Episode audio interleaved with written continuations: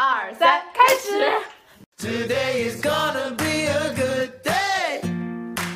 Don't care what anybody else say. Oh, I don't need a fortune cookie to tell me the way I'm feeling. Gonna be a good day. A good day. Woke up, spoke up. 呃、大家好，欢迎来到本期的不规则变位。大家好久不见，我是小 P。我是戈老板，我是丹总，我是十一，这一期我们想要来跟大家聊的话题，也其实是大家非常日常的一项活动，就是拍照和照片这件事儿。嗯，这几年我发现啊，每次和大家一起出去玩的时候，大家就是会有一个那种群聊嘛，然后大家就会在群聊里面分享一些小某书的拍照秘籍，然后互相鼓励，就是说这次我们一定要一定要学习怎么什么四人拍照大法，什么双人闺蜜拍照大法这种。然后我在想说，这种就小某书上拍照秘籍的这个呃流行，是不是也说明着大家其实当前有某种拍照焦虑？你们是很会拍照的人吗？就是身边有很会拍照的人吗？大家还是说大家也都是像我们这种这样会需要去求助于秘籍的人？嗯，我觉得这个问题其实可能它可以拆成两个问题，因为我刚才在想回答这个答案的时候，就是想到我自己真实的一个情况，因为一个是拍自己，或者是你要展现自己，让别人来拍，或者你自拍，这是一种；第二种你是你去拍别人或者拍旁边的一些事物啊、建筑之类的。然后我觉得我就是擅长于后者，但不擅长于前者。但是小某书的这个触动我，就是因为我不擅长于前者，所以我要学习。学习的更多是可能如何展示自己，然后让你这张旅途旅途可能有一个出片的几张，所以我觉得好像大家好像是有这种焦虑在的，你不出片，你这样玩儿算玩儿吗？对我，我感觉这两种区别应该是拍照和摄影的区别。就是拍照秘籍是不会教大家如何拍出那种什么什么会会获奖的那种摄影照片，拍照秘籍就是拍自己。所以你是你是觉得你拍拍其他的东西会比较好，但是你作为被拍的这个你出现在照片中这件事情，还是会让你觉得不是那么不是那么擅擅长被拍。嗯，对，因为我觉得这个回到你拍照这个目的是什么？然后有的时候你拍照，你肯定是为了分享嘛，这个分享就肯定会面对其他人的一些评价呀、评论啊，甚至可能是 judgment 这种。然后你拍一些景物事物，其实我觉得这种是比较客观的，嗯。但是你拍人的时候，他们会对你的外貌，或者对你的 pose，或者对你的就是等等，就是围绕你自己可能产生一些，它是一个对你自己的一个认知。如果你秀出的是一个没有那么好美好的自己，可能有些人就没有那么有勇气，或者他就选择不秀出来。我觉得这个可能是嗯，拍照困境可能带来的一个问题。嗯，就大家对成为照片中对成为照片中的主角这件事情，是有一些焦虑和恐惧在的。对，看人吧。我跟十一是一样，就是我也不是，就是我拍照主主要是拍景色，或者我也会主动给别人拍，但是我自己不会想要出现在镜头里。但是原因不是说怕别人就是评价我的姿势啊，或者各种展示的姿态，而是我不喜欢自镜头里的自己。就我不愿意、不喜欢看到镜头下拍摄的我自己，我觉得和我在镜子里看到的我自己差别很大，所以我都不会主动去想要去拍照。基本上，如果我现在手机手机里的有有的人像都是大家自拍，或者一般就是自拍，就是单独的照片其实就非常少了。嗯，丹总好像每次被拍摄的时候就会变得非常局促。对我就是习惯习惯性的要躲开。其实我的话，其实也比较喜欢拍别人，就是出去玩的时候，经常我就是拿着相机各种抓拍朋友们的照片。当然，就是这个可能拍的效果不一定好，但我比较喜欢去拍别人和拍景物这些照片。然后我自己面对镜头，就是会不是很自在，特别是在表情管理方面就没有办法做得很好，总感觉好像笑起来不是很好看，或者是呃变成表情包那种很比较呃滑稽的那种形式。嗯，包括去拍写真的时候，好像不管你自己去拍摆什么 pose，也不是很自然。靠摄影师就是让你什么往前移一点，往左移一点，往右移一点，往 往上一点，这样子，就是不会很自然的能够去面对镜头。对，哦，对，戈老板前段时间去拍了写真，你觉得你觉得拍写真的经历有让你能够更好的享受被拍这件事情，还是让你对这个事情更有阴影了？呃，其实就是我觉得在拍摄的过程中，其实还蛮辛苦的，因为你要呃，因为就是你不知道自己在镜头里面什么样子的，所以很很多时候还是听摄影师去指挥你要怎么去摆那些 pose，然后有些动作确实会比较累。嗯，你可能要呃维持住你的表情，因为经常我我是对灯光比较敏感的，当那个闪光灯一闪的时候，我经常就会闭眼，然后就要重新拍。嗯所以这样的话就是呃相当，比如说相同的 pose，可能就要反复的去拍这样子。嗯，当然就是虽然过程还是挺辛苦挺累，但是成片出来我还是比较满意的。所以以后呢，我还是会去尝试去拍摄其他的造型啊什么的。但是刚刚高老板说的，我有想到一个点，就是因为高老板如果在旅行中去给朋友拍的话，都是属于抓拍的抓拍系的，然后我也是属于抓拍系的，因为我我想到就是如果是小某书分享的那种拍照合集攻略，它就是很刻意的，其实它就是这个攻略就是很刻意的告诉你我是要合照了，我是要拍照了，嗯所以它会让你各种姿势摆在一起。但对我来说，我会更喜欢一些，就是某个特定的 moment 把它抓下来，而不是说告诉你哦，我现在要开始拍照，请大家摆出好姿势、嗯那样。就是比起合照这种摆摆固定姿势的，我会更喜欢那种随性一点的那种记录的感觉。确实，我们每次发在群里，就是发是当然是发了，但是也并没有人真正去学习了这件事情，学习那个秘籍，还是会觉得比较把你固定在一个姿势下去拍照，好像比较尴尬的一件事情。我自己就是进入照片也是比较，呃，对这件事情比较紧张，因为我觉得其实你们刚刚提到一个点是一个比较共通的点，就是你对照片里的你自己和你自己对自己的想象是不太相符的。所以你看到照片当中，你以为自己在当时是是某一个状态，但是你看到照片里，你会就会让你觉得说，怎么和我想象的不太一样？怎么照片里的我这么丑？然后如果一直有这个落差，我觉得久而久之，你就会抗拒被拍照这件事情。然后我就是有想到前两天我正好在看一篇文章，就是说他在讨论说，到底到底什么样的我们才是真实的我们？是别人眼里的我们呢，还是照片里面的我们，还是说就是前前后置镜头里面的我们才是真实的？然后当时他就是有点像一个科普文章，科普了这一系列情况下我们的情况，但是他最后的结论就是说。其实你在照片里面、镜头里面的你们是多少是会有畸变的嘛？就是说你用不同的那个，就是我我不太知道专业名词，就是你相机你用不同的那个那个焦距调的话，你的人脸会变得非常不一样。他的结论是镜子当中的你相对更接近你自己，但是可能你看镜子会有一些对自己的美化。其实他觉得就是最接近你自己，而且最真实的就是别人眼中的你，它是个动态的你。我也观察过，就是你拍照片，我我我会喜欢用那个 live photo。为什么喜欢用 live photo？因为我觉得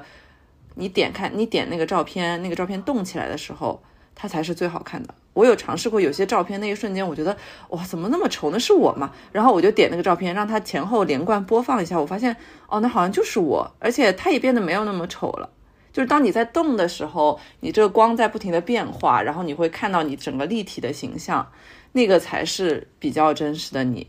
因为你刚才说的可能是对于你这个人长相的一种再复刻哪种形式，可能更更接近真实的状态。那我是同意的。但我在刚才想，其实照片这件事情，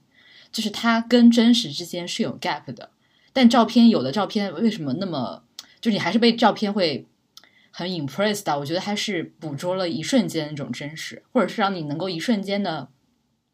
就是把那一瞬间变成一个可以后续再回看的一个。就变成一个有点永永恒永恒的一个东西，所以我感觉这个是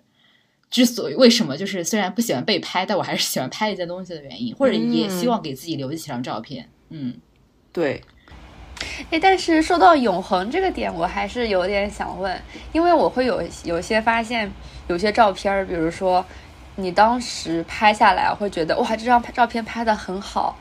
然后就是觉得各个表情，然后各种光影，然后包括如果有风吹过来，给你造成的那种造型上的那种加分，你会觉得非常好。然后你会觉得记录下了一个特别好的瞬间。但是等到你再过一个星期、一个月或者一年的时间再去看这张照片，又会觉得这张照片也很平平无奇，就是感觉那个感情就、就被冲淡了，或者当下的那种氛围已经没有了。所以我觉得嗯看的更多的就是，我就想问，你会觉得这种永恒的瞬间真的存在吗？我是这么想的，就是因为你刚刚说的那个，我也同意，因为人是动态的嘛。但我觉得那个永恒，它并不是一个亘古不变的东西，它可能就是记录了当下的最真实的那一刻，就是你 back to 你你当时的时候，那个确实是一个，就是在这个时间维度上，它可以像一个点一样是被锚定的，嗯。但是你后面的整个时间，它在继续流逝的时候，其实你的人又不一样了，就是你是被又被翻新了嘛。对，十一刚刚讲的，我觉得还还挺有意思的，因为确实，我们虽然说照片不如这个视频能够完整的还原这个人或者是怎么样，但是我觉得比较矛盾点就是这种瞬间确实也构成了照片本身。就是有的时候一个事情的发生，可能这经过结果这样流淌过来，你不会觉得它有什么让你呃惊艳的地方，但是你突然截取某一个瞬间，你把它放大。然后照片把把把那个瞬间留下来的时候，你会发现照片就会有一种很动人心魄的美。但是你如果把那个把那个瞬间再插回到那个流动的时间里面，它又会变得平平无奇。所以我觉得照片有的时候它是抓取了历史当中的一些记忆，然后把它留下来了。有些东西你不抓取，它可能就过去了。但是当你抓取的那一瞬间，你把它留下来，它可能和真实形成了一些 gap，但是这个也构成了照片它很动人的一点。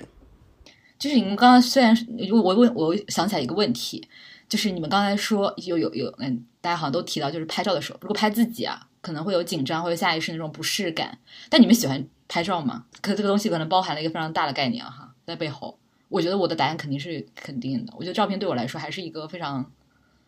就是也不是爱好吧，但是就觉得它是一个很有意义的事情。对我，我也是，我也是喜欢拍照的。我觉得拍照就是我刚才说的，可能有些东西你不拍，它就它就流走了，你就抓不住它；但是你拍了，你就把它呃固定下来了，你就把它留下来了。所以这个是我觉得拍照很有意义的一点。那我肯定也是喜欢拍照的，就是因为有时候生活中发现，就就你看到的一些东西，就是呃，它从你眼前就流过了。如果你就是比如说随哪怕是随手一拍，等你之后翻起这个照片的时候，就是你会带回带给你一些回忆。呃，所以像我就是经常深夜的时候，我就自己翻翻以前的老照片，然后就感觉哇，好感动，然后好开心，好难过，就各种情感就会涌上来，就感觉特别好。但我对拍照的，就是我觉得我我说不上喜欢吧，我觉得更多的是一种习惯。就是有的时候我会有习惯想要记录，因为我对拍照的更多的追求是想要做一个生活的记录。有的时候我会很想记录一下生活里很多我觉得很好的瞬间，然后有的时候我又觉得比起记录，我更想体会当下。就比如说，如果我们一起去看个景色，我会觉得我比起去拍照，我更想用眼睛看，因为你为了拍照，你可能就会错过很多用真实的眼睛看到的那个瞬间。所以，所以这个事情对我来说是有点矛盾的，所以我就是会在不拍与拍之间来回的摆，就是其实更多的是在记录与不记录之间来回的摆动。嗯，我同意，我有一种这种矛盾的感觉，就有的时候你觉得你应该百分百的投入，然后让它就是非常就是有点烙刻在你的身体里面，而不是通过可能你就按一下快门或者按一下手机的拍照键就随随便便拍一张。但我矛盾的点就是在于，我觉得人无法记住那么多东西，也无法记住你的那么多的感受，包括时间，就是你年纪大了之后，学的时间越来越快之后就记不得了，但照片可能能帮我。记住吧，至少我可能回看的时候，我能够想起以前的一些东西来。其实我觉得最好的，如果这么说，最好的效果就是在你用肉眼看的同时，会有一个复刻版的你，或者你有一个摄影助理 就在你旁边，帮你疯狂的按快门。嗯，对，因为我之前想到我和戈老板一起去看演出什么的，不是大家那个演员在谢幕的时候，然后是就是到了可以拍照的那个。拍照的时候嘛，然后然后有的时候高老板角角角角度比我好，然后或者他就是比较方便，然后他就在记录，我就会觉得非常的幸福，因为我又可以 我又可以 好好的享受用肉眼看到的演员的谢幕的过程，然后又事后又可以有照片收到我的手机里。我，但是我觉得这样子对葛老板又很不公平，因为葛老板在拍摄的时候就不能像我那么全情的去用肉眼享受看到的东西。对对，我我之前就有有有过这样子的科幻设想，就是要是有那种眨一下眼睛就拍照，而且我就拍的就是我眼就是 exactly 我眼眼睛里看到的东西，在我大脑里的成像，把它记录下来 就好了。但是我觉得，就是虽然这个挺好笑，但我自己觉得，一旦这个技术实现了，你会没有那么珍惜嗯，你当下的感受的。过于泛滥。你知道吗？就因为刚才他说的那个矛盾的点的时候，每次我选择不拍照的时候，我觉得我都会更用力的 在感受，更用，就是更努力。这是一个好日剧的好日剧的单词，我更用力的在感受当下，很有日剧感的一个词。机器人管家，你们有没有看过？没有，我想 Q 这部电影是因为刚刚，嗯、小 P 说的这个科幻设这个设定吧，这个设想吧，呃，在这部电影里面其实有有体现过，当时也是类似于，呃，应该是这个家里的那个女主，就是这个小孩儿，就是那个女孩慢慢长大了，然后到了出嫁的那一天，然后等到婚礼当天结束了以后，她就坐坐在那个一个小湖边，就和他的爸爸一起感慨吧，这二十年、二十多年的日子过得很快啊什么的。然后他就跟那个机器人管家说：“那你来放一下刚刚那段我们一起在湖边共舞的 moment 吧。”然后那个机器人就头上就出现了一个像那个投影仪一样的，就在湖湖上打投射了当时他们父女就是在婚礼当时晚宴上一起跳舞的那个画面。它其实就是有这样的一个，已经是在科幻里面是有电影呈现的，就是你既可以全情投入在当下的这个生活中，但是时时刻刻会有这样的一个人帮你去记录，而且你不需要特意的去跟他说，请你帮我记录下这一段，他就是等于是二十四小时给你记录。哇，就是你，你可以随时调的小九九。任何的一个片段，对，这样子好像也挺好的，就是数据有点庞大，机器人就是不用考虑内存的问题，是吧？就可以无限、无限、无限存储。对，但是这样是不是有一点点像？因为我觉得，呃，好像有一些比较富有的家庭，他们会有那种家庭摄影师这样的一个角色。好像那种英国皇室就会有家庭照片的一些，而且不是不一定是做的端很端正，但是他们会有一些日常的家比较休闲的家庭生活照。其实包括我在想看有一些，比如说名人，你说有很多照片，就是比如说他在伏案工作的时候，在听音乐的时候，坐在那种叫什么留声机边上的那样的照片。我想说，谁平常会会这样子去？反反正我可能没有这样的情绪吧。我可能平常在做一些我自己觉得很有仪式感的事情，我是不会想着啊，我要拍张照片然后留下来。我只是会想说，我要给自己创造一个氛围，然后享受当下。嗯，但我觉得这个有一个我自己的想法，就是确实因为现在照相这件事情，这个东西太普遍了，你也不会觉得说我不拍这一下就怎么样。但我想起来，我看了一些可能影视作品，我感觉照片这个东西刚被发明的时候，或者它就是还没有到现在这么成熟的时候，它应该还是一个比较有门槛，然后比较就是像你们像你们刚才说的一一有一些社会地位，或者是有一些就是呃家里有资产的人才能够被配拥有的一件事情。因为我后来想起来，在更更久之前，好像拍照如果落在在家庭的这个呃这个小的这个社会环境里面，它好像就是承担的是一个全家福这种角色，就你去照相馆就拍个全全家福。还没有普遍流行到现在，就是每个人他都拥有，可以拥有从小到手机，大到大到一些什么大炮手高精尖的那个照相设备。嗯，嗯，对，但是它不完全是，我不知道，就是我想起我们家那种老式的相册，就是父母很爱翻的那种相册嘛，给我们翻给我们看那种相册，它里面虽然不会有那么多什么抓拍的那种瞬间啊，但是他的那个全家福也不是每一张都是在照相馆，然后大家都穿的很漂漂漂亮亮那么照照的，就是每一种全家福，它的它的地点、它的人物、它的它的大家的状态都很不一样，然后有的时候你可能就是。和你的童年伙伴只是坐在家门口的那个门槛上，两个人咧着嘴笑，说：“哎，看到这边来一张。”就他当然也不是抓拍，但是那一刻还是一个比较生活化的场景。我感觉，就是相片在进入我们家之后，就是我看，就是我小的时候留下来这些照片，它还是比较生活化一些。那可能你讲的会更早一点，对，会再更早对我一点。讲的是民民国，好，民我刚才脑子里的画面是一些民 国时期的画面。民国时，哦，那那那个那那倒确实是，对，然后更早以前，因为我后来突然想起，就是照片对于我来说更重要，就是捕捉那一瞬间，让我能够记得这件事情嘛。然后我就想起了一部名作《追忆似水年华》。我后来想了一下，他吃的那块蛋糕不就是同样的作用吗？有一点啊。记记忆是是一个记忆回溯的那个信号，是不是？对对，啊，我懂你的意思。嗯，所以就是这就很这就很抽象了。今天就你不需要有一个照片，甚至不需要有一个具体的形象，可能一个响指，噔，那个记忆就到你的脑子里了，是吗？嗯，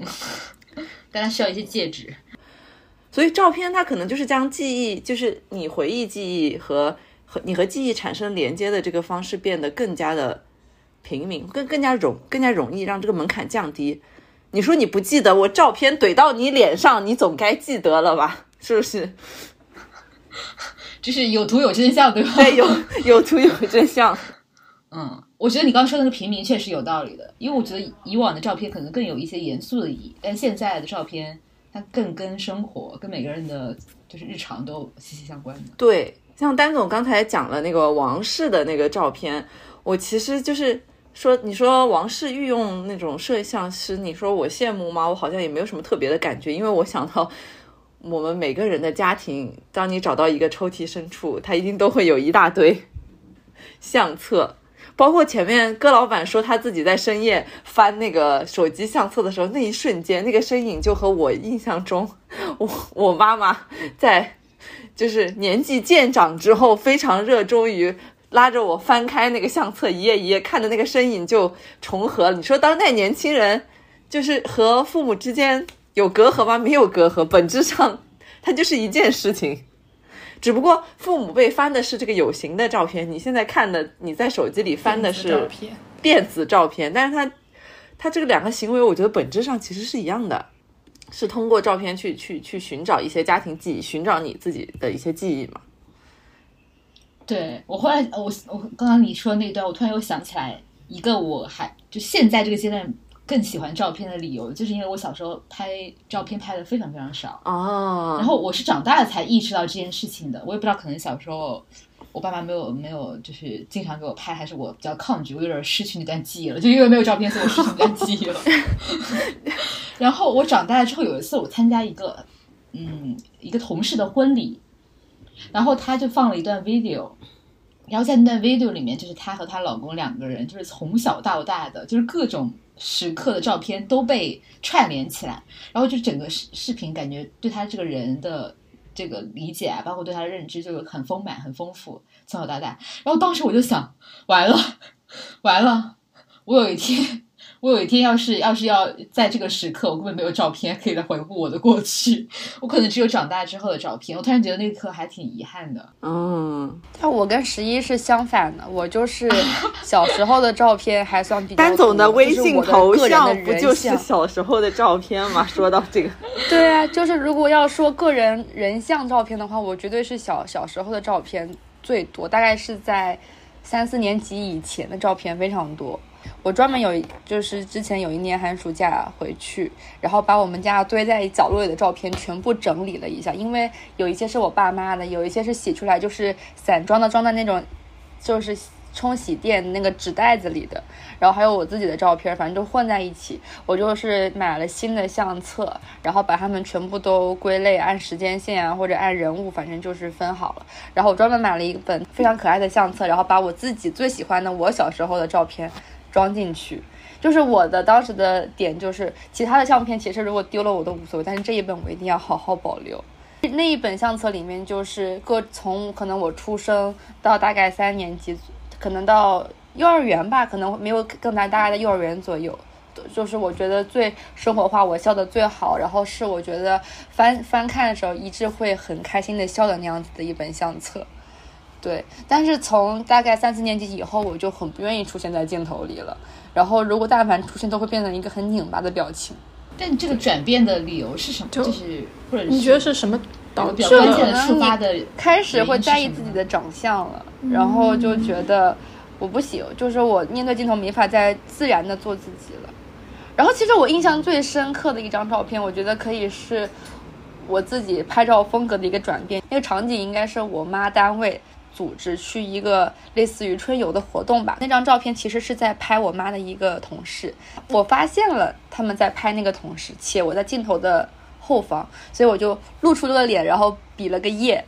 你会发现那张照片的主体是一个年轻男子，然后在右左下角出现了一个小小的我，然后在比耶。然后我就发现那张照片我特别喜欢，就是我会更喜欢意外的闯入别人的镜头，而不是我端端正正的出现在镜头里成为主角的那个我。嗯，因为是在别人就别人的照片里面，如果你是配角，你可能就对于我是不是好足够好看这件事没有那么有心理压力，是不是？对，而且我就觉得我对我的长，就是我的外貌呈现在镜头下呈现的状态，我也会觉得更，可能会觉得更没有负担。我会觉得我的心情能够更自然的表露，然后 OK，，因为你是作为一个快乐的闯入者，所以那个快乐快乐就是可以很自然的流露。快乐，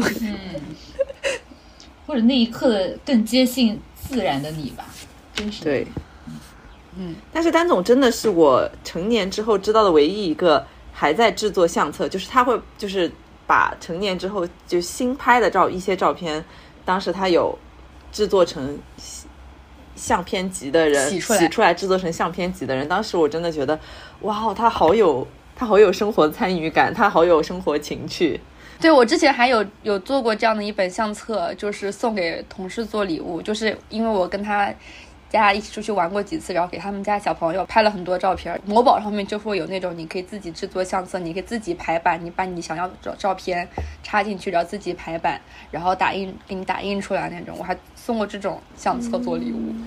天哪！如果有有人送这种相相册给 我好，感动，就是说，对我觉得会很感动，他会有一种哦，就是你眼中的我是这个样子。我送其实不是送了一本相册给，是送了一本我眼中的你给你。其实年轻人还是对相相机，包括对相呃照片换来的这个回忆这件事情，还是比较就是能比较比较 buy in 这件事情的。就是为什么最我不知道是不是只是最两最近这两年啊，一直以来好像拍立得还就是都还蛮火的，是不是大家还是比较怀念那种纸质纸质相片的这个时代？嗯，我觉得不是怀念纸质相片，我觉得拍立得这个设计很很很聪明，就它的那个会给人一种 anyway 复古啊，或者回忆，或者是就是比较有那种怎么说呢，就是跟你是这这嗯那个摄影机或者是照相普通照相机拍出来的东西，我感觉更带有一些个人的一些主观的东西，或者是那种因为你可以在上面写字，然后它更有一种老照片那种感觉。好像因为这样，我自己觉得，因为这样它可能会比较火，嗯，以及它不是是一种比较限量的嘛，就是你每张纸你都要得花钱的，然后你每一个可能一一卷你只能拍十张，就类似这种感觉，它就会把这个它的每一张的这个价值感拉高，它跟你手机 N 一百张那种感觉不一样。哦，经从经济的角度上来分析，对，因为就比如我，因为我有的时候拍这个的时候，呃，在更早的一个时期，它那个纸好像还比较贵的时候，我会听到有人说什么，愿意只会愿意就是花这么几块钱会拍他更愿意拍的东西，而平平无奇的东西就不想拍了，就不会浪费这个纸来拍。所以我感觉拍立得更多拍的都是人像，尤其是可能在一个什么比较有嗯纪念意义的时刻，什么生日啊、聚会啊这种时刻去拍。如果你翻以前，比如说我们家里面写出来那种照片相机或者傻瓜相机写出来的照片，你会觉得基本上每张照片都是在拍摄不同的场景、不同的时间。但是现在的你的手机相册里就会有很多，基本上是在一段手，一就是基本上是 一模一样的，然后你在一模一样的照片里选选择可能你觉得最好的瞬间，就你会开始会去去去追求更细致的东西，然后你的追求的东西从记录变成了一些对一些绝对美的要求。嗯，同同意，因为我觉得拍拍立得能忍受它可能没有那么完美。对，然后包括现在的摄影技术也都在追求清晰度，但是对我来说，我会更喜欢胶片的原因就是，这虽然不是我不是一个胶片的爱好者，但是我会更喜更觉得以前的相片的质感更吸引我，是因为我觉得它的那种模糊的那种色彩成像的不完美的地方，是蕴含了更多的真实吧。其实说到清晰度这一块，我一直都对那种绝对清晰度不能很有共鸣。其实我觉得可以跟我的近视有一点关系，就是因为很多人，比如说去做那种就是那个激光手术嘛，然后就觉得戴眼镜很麻烦。其实我当然也觉得戴眼镜很麻烦，但是我会觉得我还挺享受你又可以看到模糊的世界，又可以看到清晰的世界这种差别。就是我觉得有的时候在模糊的视线下看这个世界会有不同的感觉。我觉得有些事情不需要看的那么清晰，才能感受到它的美好。但是你让我对你让我想到有我之前有一个那种手机里面有一个复古的滤镜的一个 A P P，它有一款相机效果就是你按了拍摄之后，它要慢慢的显像。过了大概、可能大概几十秒钟，它能三十秒，比如说才能在你的相册当中那个照片才能显现出来。我觉得它就是，尽管我在用着最现代的这个拍摄工具，但是我也想尽量去还原胶片机的那样一种拍摄的这个过程。而且那个相机它它确实都是没有办法，就是像手机自带一样，梆梆梆梆梆梆梆一直按的，它就是会点一张，然后然后你照片要弹出来，就是它要它会刻意截断那个过程。所以我可能觉得这个也是一种对当下拍照模式的一种抵抗吧，某种程度上。我我想再 call back 回丹总刚刚说的那个，他觉得模糊更好。我突然想，可能在不同人的眼里，就是你单纯这个东西物理上的一些经济，就比如它更清晰，它更能够就是展现完全一览无遗的那种真实。对有些人来说，可能他那张照片能反映出他当下的一种状态，或者是更满足他当下的一种心理感受，它是更接近真实的。就就是这个真实的之间，它它可能不是那么 technical 的。这个其实和绘画有一点像。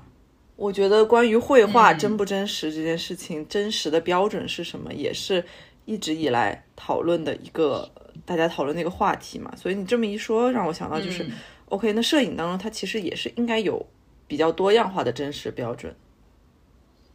嗯，但我觉得最大的区别在于，嗯，就刚才聊照片的几种形式嘛，就比如可能拍立得啊，或者摄影机啊，或者手机啊，它可能某一些只是可能清晰度啊，或者展现形式的不同，但是它，因为它是一个客观的，它就是框住了那个镜头里面框能框住的东西，所以即使一百个人来拍，能拍的都不一样吧，可能就存在于技巧的一些差别，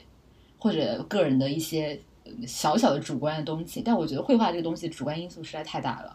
就是一百个人来画，我觉得就能画出一百个非常非常不一样的样子。但照片可能做不到这么这么大的一个差异性，它可能就是一些角度的不同。我会觉得说，摄影和绘画它都有自己主观的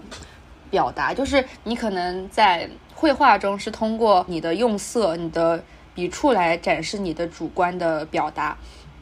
然后我以前也会觉得摄影你只能是框住当下的一些东西，但是如果你是专业摄影，比如说你要拍一些很具体的东西，你可能会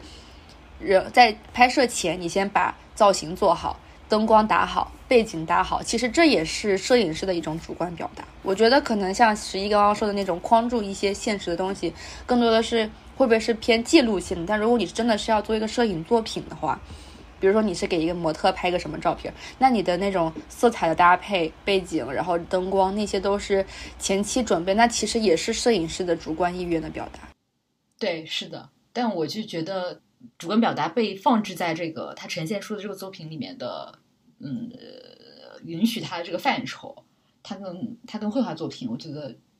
那些差异性还是比较大的。因为我想起来，就是绘画，就虽然不太懂绘画，但我绘画里面可能还有不同的流派嘛，然后不同的一些呃那个画家他自己，就是你能想到非常非常极端的两个例子，可以去表达同一个画面。嗯，但是如果你刚才说主观表达的那些东西，他可以前期准备，但是在他按下相机的那一刻，我觉得他们不同摄影师来按这个相机或者是按这个快门儿，它并没有太大的不同。嗯，但确实会有一些不同，就比如尤其看一些可能超模的那种照片，感觉摄影师的水平是能够体现在那张照片里的。绘画和摄影，绘画是从你画下第一笔开始，或者说从你你开始构思这个画面，你开始去准备你想画什么时候，它就开始了。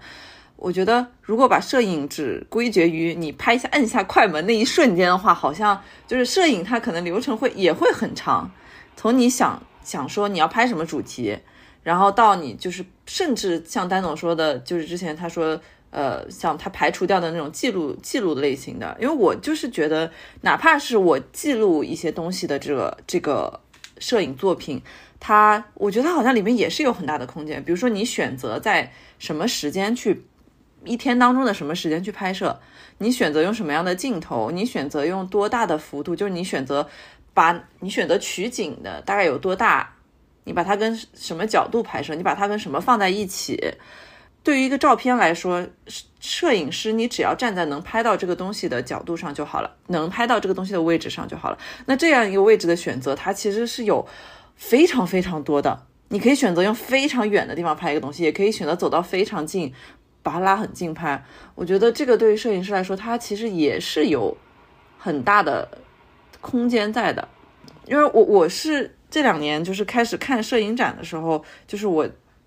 试图去把。这个拍摄者这个角色的他的主观性纳入到我在看照片的这个欣赏照片的这么一个考量当中的时候，我才慢慢会能开始欣赏，就是呃一些摄影展上的内容。因为原来我总觉得你照片里拍的东西就在那里，那我感兴趣嘛我就看。如果你照片里拍的东西是我看不懂的，我不感兴趣的，我也不会看。我不太会能意识到说这个照片背后它其实是有一个活生生的人的。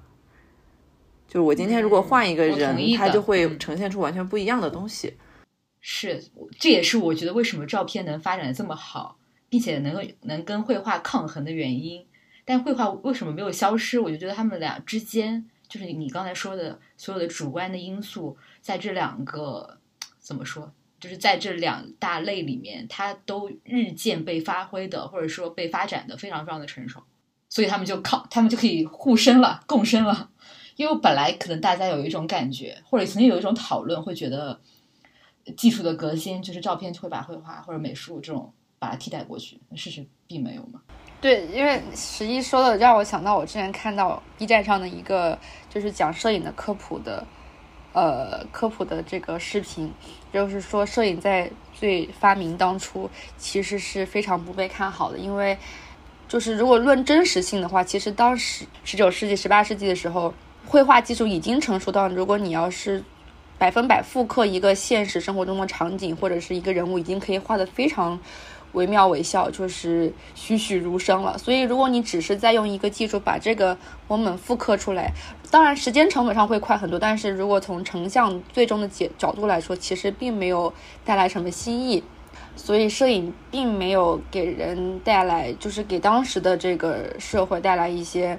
特别就是它没有被认为是一种艺术，就是比起绘画还是被看得很轻，所以当时呃摄影师们就会在洗相洗洗照片的这个方面做一些文章，比如说通过一些剪贴，然后创造出一种画面比较鬼畜啊，或者是比较有噱头的画面，比如说人提着他的头，或者是有一些鬼影之类的出现在你的背景中，但最终还是没有让摄影成真正的被。视作一门艺术，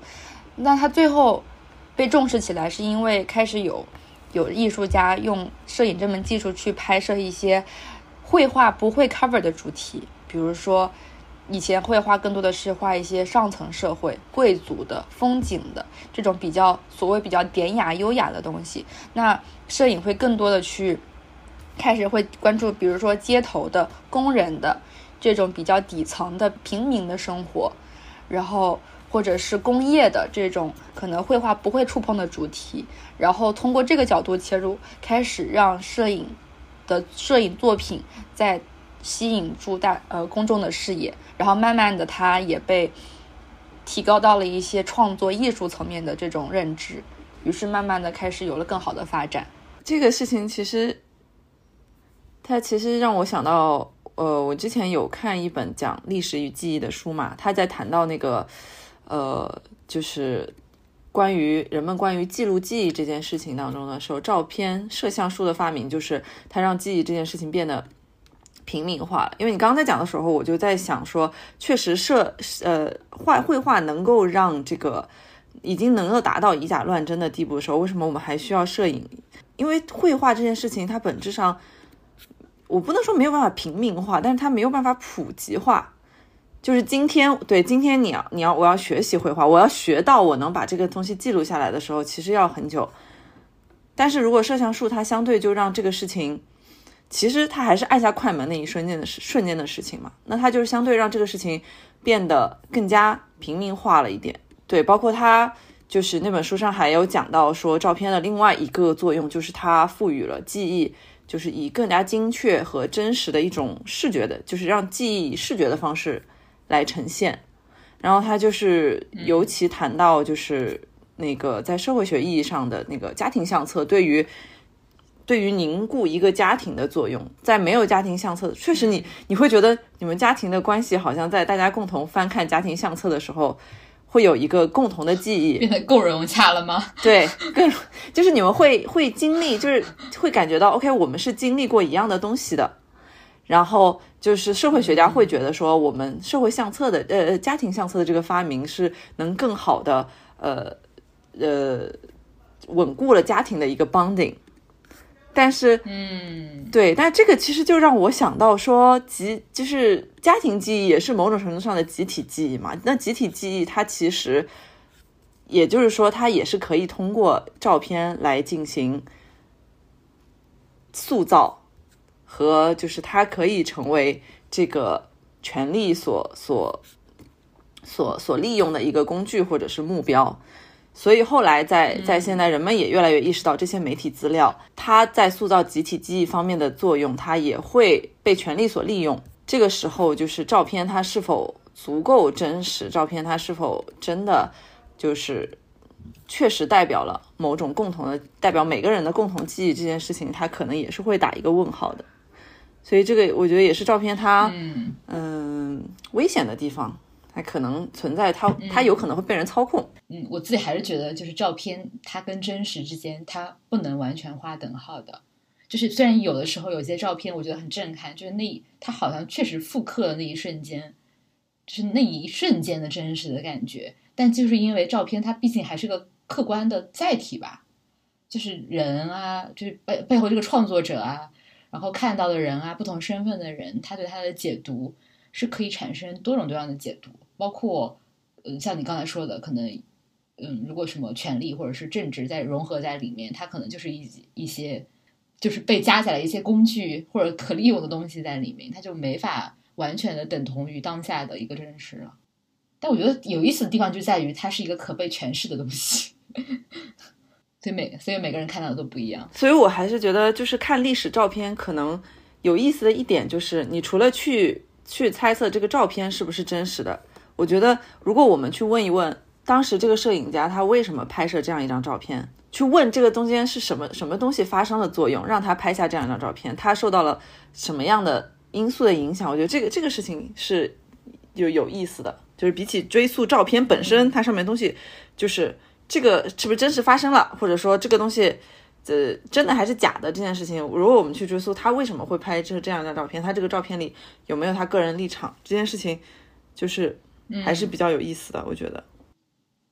是因为包括每个，我觉得每个人就是呃不轮到一些历史啊，或者是更大呃意意义上更上上价值的照片。就我觉得生活里拍照好像也是这样的，就每个人他选择拍下的东西也是不一样的。呃，比如跟你们一起出去玩，我就发现，哎，就是他在拍一个可能我也我并不想拍的东西，或者我在拍一个他好像也不是那么感兴趣的东西。所以摄影师的选择，我觉得这个还是挺重要的一个点。尤其是当这个摄影师他他拍下的是一些要被后传传后世，或者尤其是涉及到跟历史相关的东西的时候，尤其是重大历史事件相关的时候，嗯，他这张照片就变得会挺挺那个啥。以及我想起来，就以前可能在照片这种东西，呃，关乎到历史，他可能会上那种报纸。就以前看报纸的时候，尤其是头版头条，他总会拍一张照片的，但照片旁边他总会配一段解释的。但这段解释就是 storytelling，就是这个这家报纸或者是这个作者他想告诉你的东西，就是他带有他主观视角的东西。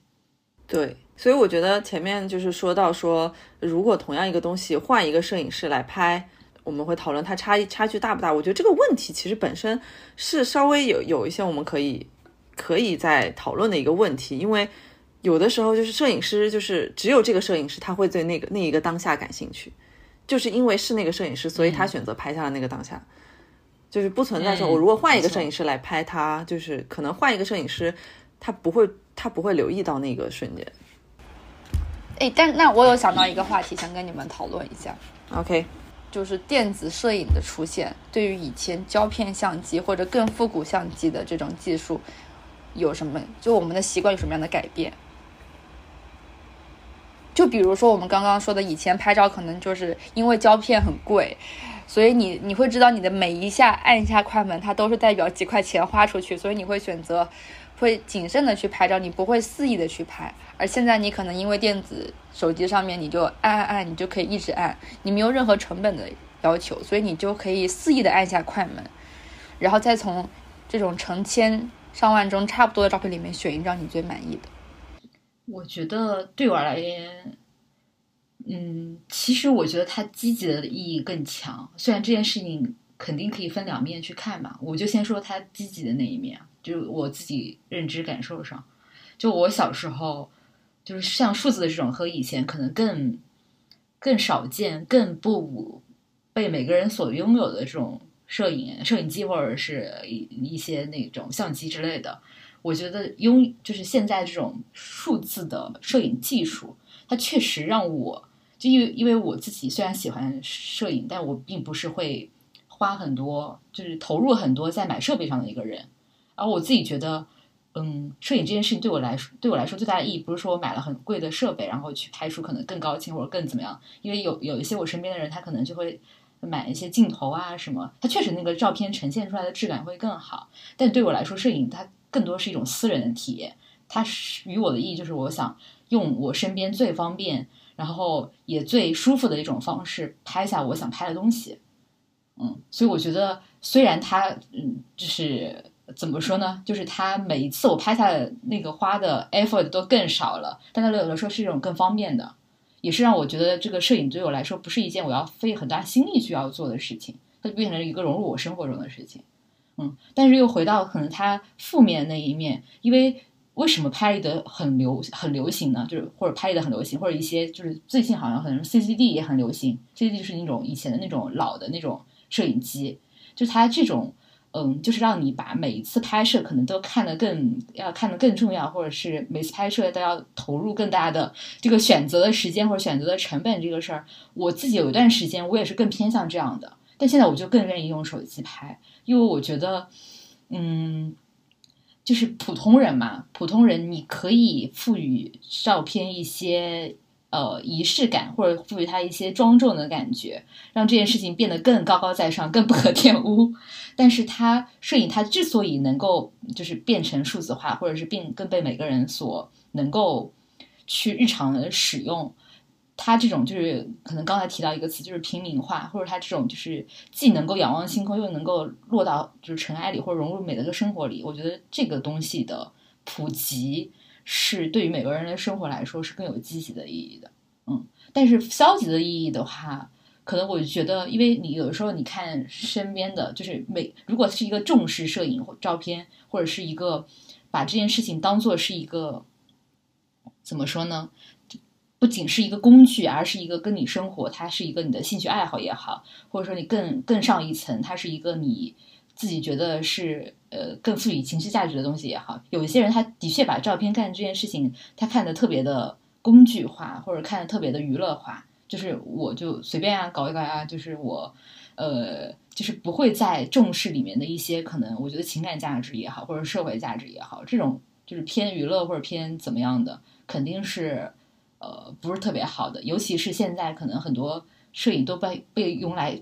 就有的是因为以前我觉得上次我看到一个段子，呃呃，就是说现在就是在那个上海 City Walk 的人背的相机都是 CCD 或者是其他什么相机，但是背索尼或者是什么佳能的人都是打工的人，就这一点我还挺 shock 的，因为我想说这两个不就是非常非常老牌的相机厂吗？就不应就就怎么他突然 image 就变成这样了，我还挺震惊的，所以我觉得。照相这件事情，可能就是在这种不断不断普普及的过程中，它的用户群体实在是太大了，导致它之间个体之间的差异太大了。嗯，就其实我我我自己的话，因为我说实话，我没有太用过传统，我自己没有买过相，就是专业的相机，所以嗯，可能没能很没有办法很好的对比这件事情。但是对于我来说，我比较同意十一的观点，是我也嗯还是挺喜欢手机手机拍照这件事情的，因为我这两年也是开始慢慢转变的，就是我更倾向于去拍一些呃，包括我朋友圈，我也更倾向于去发一些我觉得有意思的时刻，一些小的点，就是我觉得别人可能不会拍到的，那是我觉得呃有趣的时刻，我会把它。呃，放出来，因为我知道，就是那种很漂亮的照片，一定会有很好的设备比我拍的更好、更美。然后我的相机是达不到的，我就不想在那个赛道上去跟他们竞争了。那我觉得我想要拍出来是我看到的这个世界是什么样子，我在我在看这个世界的哪个哪些细节。那这个时候呢，手机就比较重要，因为它是抓起来我就马上能拍下来那个瞬间的。就是我觉得哎呀好有意思，我要拍一下，然后咔我就拍下来了。所以这个是我觉得呃电子摄影它比较珍贵的一个点，小而快吧。这个是是我我觉得我会很喜欢电子摄影的一个方式。然后，但是我因为没有其他的设备，我没办法比较嘛。但是因为戈老板他是我知道戈老板他是他是有相机的。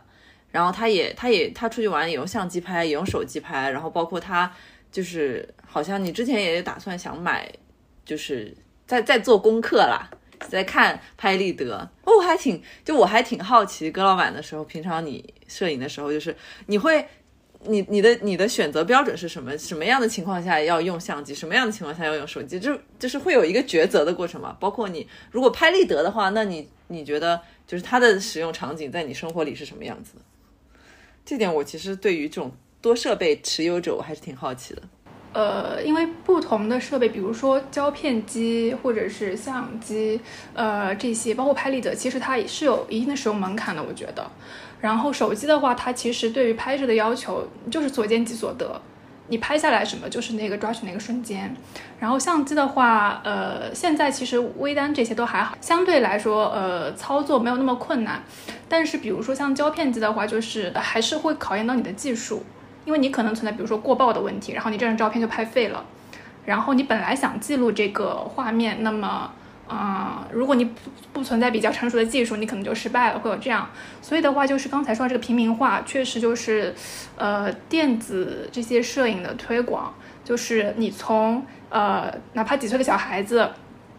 到七八十岁的老人，他们都不存在说掌握一定的摄影技术，他就能够去做摄影这个行为。像像我妈就是她可以，她拿着拿着她的老年机，然后就去拍拍花、拍拍树、拍拍草这种，她就很开心。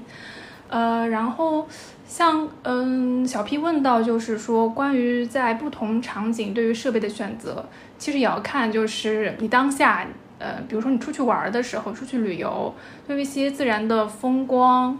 呃，我可能会比较倾向用相机，因为可能就是从画面的质感来说，我会比较喜欢就是。清晰度清晰度更高一些的，有时候手机的话，啊，当然还有一个就是手机的电量消耗比较快，啊，这个可能就也是一个考虑的问题。嗯，像拍立得的话，确实因为它胶片比较贵，我还是会倾向于说用在一些比较具有纪念意义的这种场景里面。我反思了一下，我现在出门不爱不爱拍风景的可能原因是因为单呃是因为戈老板手里总是有相机，我知道他总是能拍出很好看的照片，我就会想，哎，有有戈老板就行了，我手机就拍一拍一些无关紧要、比较莫名其妙的东西吧。但我想问一个问题，就是刚才戈老板的分享，我引申想到的，就是你们觉得爱拍照的人，他是一个热爱生活的人吗？因为我们坐在这里讨论这个话题，就 somehow 我觉得这个答案是是是肯定的。就如果对，因为嗯，像我刚才那个高老板提到他妈妈嘛，就像挺挺，我想到我爸爸，就是他也有手机，他也能随处拍，这个门槛确实是不高的，但是他好像也不有兴趣，或者是就时刻有这种感受在，要要抓住一些东西。嗯，就每个人的这个体察，我觉得不太一样。就是我觉得摄影这个东西肯定是就是摄影师或者说按下快门的这个人，他当下有想要去记录下，就是想他当他得有这个想要按下快门的这个欲望，他才会说去记录这个瞬间。所以就是并嗯并不是说人人都会有这个想法，有时候。对，没有错。所以有这个欲望，其实是挺难得的一件事情。对，我记得我当时在那个疫情期间发过一条动态，就是说生活的停滞体现在相册更新的停滞上，因为你都没有任何出行的活动了，所以你的相册一直都没有更新。对，嗯其实我觉得它在某种程度上反映了你的时间轴，你的生活轴。嗯对我，我其实是觉得，就是爱拍照片的人，他就某种程度上，他就是就是热爱生活的，他就是就像戈老板说，他产生了那个那一刻想要记录呃这个世界的欲望的时候，我觉得他拍下那张照片，他其实就是一种自我表达的方式。但是我不是说不爱拍照片的人他就不热爱生活，就是我是觉得一个想要自我表达的人，他他某种程度上他就是对他产生这种自我表达欲望，他是对生活是有热爱的，因为他想要对这个世界做出反应。那你表达的方式，它可以是照片，它可以也是写作。我觉得那一刻，如果你拍下一张照片和你写下一点什么东西，对我来说其实都是自我表达的一种方式。所以我是觉得，呃，爱拍照片的人确实是可能是热爱生活的人吧。所以你们最喜欢的照片是什么？或者是就是你 top of mind 的想到了一张照片吧？其实我我没有具体的某一张，但是我可能会有一个主题，嗯就是我觉得相册这件事情对我来说，终究还是一个自我形象的反应，所以我最喜欢的照片应该会是别人拍的我，也是我自己觉得我笑得很好的照片。这件事情怎么说呢？因为我身边一直有朋友跟我说，觉得我的就是我笑起来很可爱，或者说我的笑容很治愈，就是我收到这种评价还挺多的。但是事实上，我自己看到别人拍的我的照片，如果说别人说，哎，你这张笑得很好，我会觉得一般这种照片我都觉得我笑得很丑，甚至我会觉得自己笑起来很难看，所以我会觉得很神奇，就是我对自己笑起来的样子的评价和别人对我笑起来的评价是完全是两个，是完全是对立的。但是当所以当如果有人拍到我笑的照片，我自己认为笑的很好看的照片，我就会非常喜欢。嗯。我想到了一张啊，其实我不，他不一定是最喜欢，但是你确实说的时候，我第一个想到的一张，也是也是最比较近期的一张，其实应该是戈老板拍的，就是我头像，我很喜欢那张照片的原因，它是一个我在是一个我的背影，然后它是一个动态的，我在往前走，然后它前面有很多绿色的植被映绕着，然后呢，戈老板在拍我，然后我很喜欢那张照片的感，那个原因是因为首先它画面整体上。因为我是在背对着镜头的，然后我会有一种拒绝感和疏离感。我在往前走，我在离拍，我在离拍我的这个人越来越远。然后另外一方面，因为我又是在往嗯前走的，我的脚步，我正好他在拍摄我脚抬起来的那一瞬间，他又是有一种动态形象，是我我人是始终在 avance 的一个状态，我在往前，我在前进。然后呢，所以他在那种疏离感之中呢，他又有一种。呃，我在前行，又有带有一种希望感，所以我当时就是我很喜欢这张照片，就是是一个动态的背影。然后，对，嗯这个是当时你问这个问题的时候，哦我我我当下想到的这张照片。哦，考虑一下吧，这张照片到时候回头给那个小宇宙里面那个头像给换了，让听友朋友们都 欣赏一下这张照片。嗯，我好像跟那个有点像，我觉得我好像也不是想起具体的哪一张照片，好像是某一种类别，但不是关于人的。就是我，因为刚才我自己回想，就是我们在聊那个摄影和绘画这个主题的时候，虽然我觉得绘画在我心中可能就是那种艺术价值更高一点，但是我更喜欢摄影，就更喜欢照片类型的。然后为什么喜欢呢？就刚才在想，我脑子里就一下子冒出的东西，我觉得是那种，呃，我很喜欢拍那种带有点光影的那种时刻。就这个光影可能是，就比如你坐在一个椅子上，然后你拍前面的一个树，然后可能有一些光透过它洒下来，这个是我当下能想到的一种，或者就是我在家里，然后比如我现在坐在窗边，然后窗就是那个光可能透过我的窗户折射进来，可能在我的床上有一条有一条痕迹，就是我觉得我也会想把它捕捉下来，所以我觉得就是摄影就是让我就是在这种时时刻里面找到一种宁静，就是这种 moment，其实我感觉是我 Inner- 最 inner 想拍下来的 peace 时刻。嗯，是啊，那我想到的是，我喜欢，好像也没有哪一张，就是我我现在突然想到，就是我很喜欢日出的照片，然后可能我对我确实对日出好像有一种执念，就是只要去到一个地方能够看日出，一定必要爬起来去看去看日出，然后并把它就是用我的尽可能去把它记录下来，因为日出旭日东升就给我一种非常有生命力的感觉，就蓬勃的生气。然后看到那个太阳跃出海平线，或者是跃出群山的那一刻，就感觉特别温暖，特别有力量。所以呢，就是呃，翻翻照片的话，看看这些，我感觉好像就能回到当下的那种感觉。那你会喜欢看日落吗？你有看过日落吗？嗯、但像但是你看日落的话，感觉就是触动会少一些。呃，就是怎么说呢？可能日落的话，因为我们能够看的场景，它会更加平常一些。因为有时候你比如说在家里，也能够就是能看到日落的，其实。但日出的话，好像就它对于场景会有一些限，就是要求，你可能要去到比如说高山上，去到海边才能够看到比较好条件的日出。所以就是可能因为它比较珍贵，所以才会更加珍惜。我是在我就是日出日落各看过一次，先在海南看的日落，然后就是最近在日本看的日出。我其实还蛮享受看日落的，因为我觉得当那个太阳落下去的那最后那一刹那，然后你就是感觉世界突然就变暗了，就变安静了。我很喜欢那种感觉，就是可能和高老板说的那种活力相反，我会更喜欢它慢慢变安静的那个过程。其实我觉得我这么说又让我想到了，就是因为很多人很喜欢春天嘛，就觉得那种万物迸发生机的季节，但是我会更喜欢秋天，就是比起天气变暖，我更喜欢天气转凉的感觉。但看来你整个人的这种叫什么啊 temperature 吗？还是类的，就是是很一致的的。能量值会更喜欢去寻找一个平静的感觉吧，可能。但是作为一个对日出和日落都不太感冒的人，我就会很冷酷的想说，其实你拍出来的时候，日出和日落呈现在照片里，这是有点难区分的。哦，确实，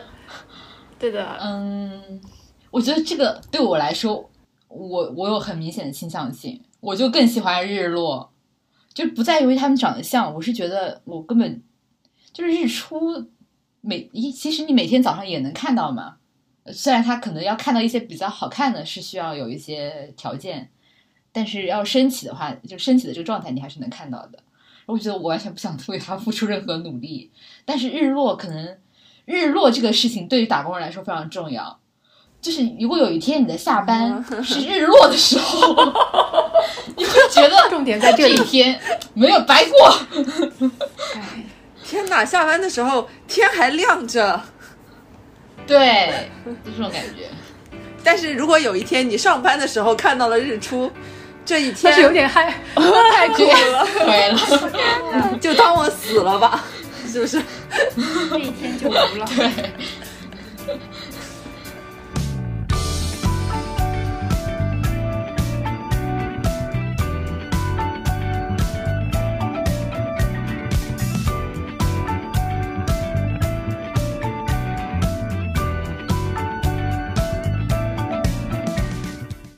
那，嗯，我们这期谈到这个照片嘛，其实我觉得，呃，我不管聊之前还是聊完，我心里都还是很喜爱照片的。我觉得我们从照片当中，呃，获取了很多的刚才说到的希望也好啊，能量也好啊，我们这种回忆也好啊，就是我们从照片当中去解读其他人，也从照片当中去解读我们自己。特尤其好的一点是我们今天在聊这些的过程当中，我其实脑海当中不断的在闪回一些我们在一起的一些画面，我们一起拍过的一些照片。我觉得可能这个对于我来说就是照片的魔力吧。但我即使是在谈到它的时候，都会有一些瞬间，一些我觉得珍贵的、我值得记录的这个瞬间浮现在我的脑海里。我觉得这个就是，呃，照片留给我的。怎么说呢？非常宝贵的一些回忆吧，让我觉得我的人生会有这么多美好的瞬间。对，其实你在看照片的时候，你脑海里反想象的东西其实不是一个静止的，而是一个动态的过程。它可能是非常多的 moment 在你的脑海里面迅速的闪回。嗯，对，你会有那个 moment 在引发，就是会会在联想说，哦，我们当时在哪里，我们在做什么。这个是一个对很棒的事嗯。好的，今晚我又将翻翻阅我的相册。我们今天彼此都翻一翻各自最喜欢的相册吧。好耶好耶。My